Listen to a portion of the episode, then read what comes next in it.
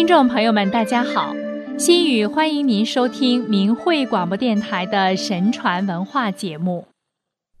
中华民族五千年的传统文化是神传文化，然而近几十年，由于信仰马列的中共窃取了中国的统治权，不仅在中国摧毁了神传文化，更用无神论思想毒害了几代华夏儿女。可是，不管西方的上帝用泥土造人的传说，还是东方的女娲造人的故事，都在告诉人们：人的生命是神赋予的，人的文化更是神传给人的。那么，一个人如果不信神的话，那结果会怎样呢？在《太平广记》一书中，就记载了一个不信神佛的一家人的结局。我们今天就来讲讲这个故事。有个信奉儒教的韦氏子，在唐宪宗元和年间任职。他从小效法儒家，不是儒家倡导的话不说，所以把佛教看作外夷的学说，认为不应该在中国提倡。韦氏子有两个女儿，大女儿嫁给了乡里氏。小女儿嫁给胡氏，大女婿坚持岳父的主张，拒不信佛；二女婿却刚好相反，他敬重神佛，并用心研习佛学经卷。韦世子卧病在床的时候，命令自己的儿子说：“我从不信佛，现在要死了，你们千万不要用佛家礼仪来为我送葬。”就算请僧人念经，祈求神灵的保佑，都是违背我平生的志向。不久，韦世子死了，儿子依从了父亲的要求。除去丧服后，韦世子的小女儿也接着去世了。凶信传到乡里氏大女婿的家里，韦世子的大女儿当时也病卧在床。家里人就没敢把胡氏妻死的消息告诉他。不久，乡里氏妻病情加重，处于弥留之际，她婆家人哭着围绕在她身旁。忽然间，乡里氏妻起身坐定，好像有鬼神在扶持着她。她大声呼叫着二妹的名字，说：“我二妹已经死了好几个月。”为什么不把消息告诉我？接着哭个不停。她丈夫向李氏哄骗她说：“哪能有这事儿？贤妹只不过得了点小病，听说最近已经好了。你昏迷中所见到的没有什么凭据，快不要难过了。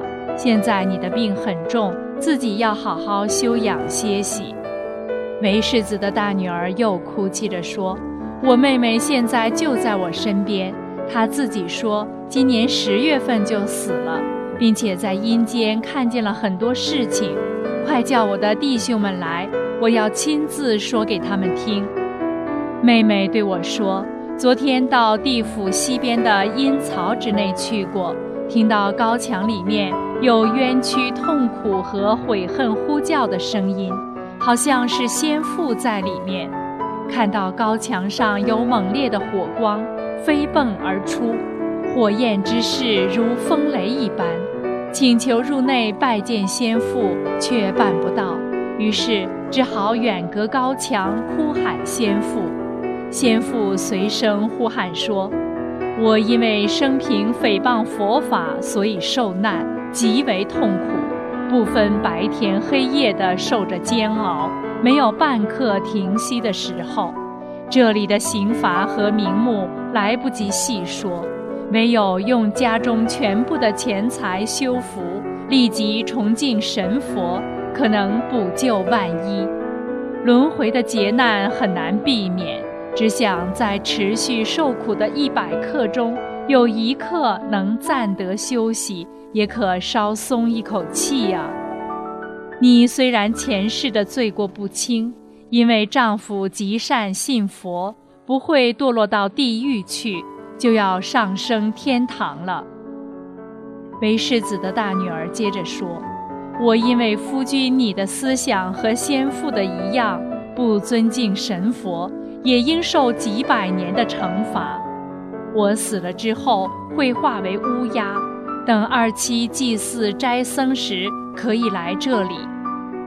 她丈夫乡里氏哭泣着说：“水火之间的变化是事物本来就具有的特性，雀变成蛤蟆。”蛇变成鸡，鸡变成飞鸽，鸠鸟变成苍鹰，田鼠变成鹌鹑，腐烂的草变成萤火虫，人变成虎，变成猿，变成鱼，变成鳖之类的动物，史书上屡见不鲜。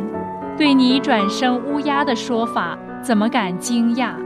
可是乌鸦是成群飞来的。每群都有几十只，我怎么能认出哪一只是你变的，并加倍尊敬呢？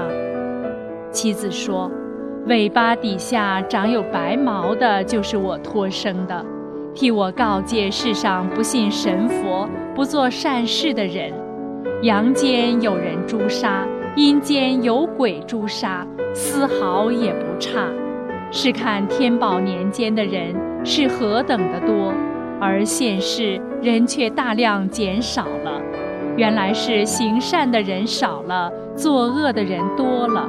因此一侧之内重区上万，一砖之下楼以千万。可昔日的名城大都会空旷无人，美地平原看到的尽是草莽，能不说是验证吗？告诫世间之人要敬信神佛。多做善事吧。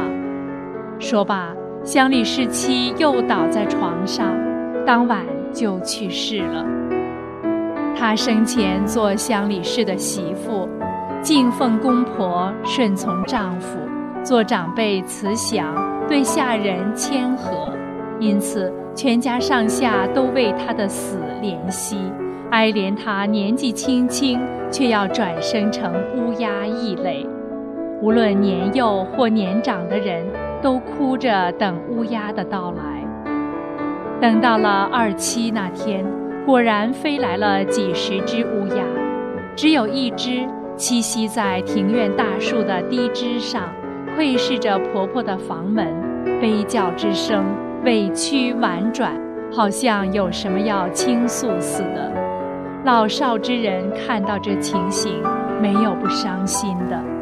仔细查看它的尾部，果然有几根羽毛像雪一样洁白。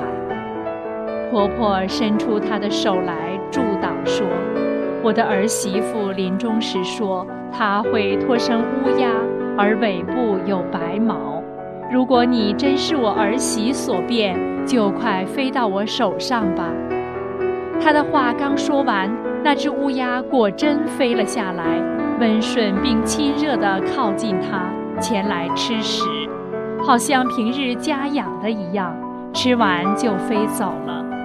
从此，这只乌鸦每天都来求食，直到人人都知道了这件事。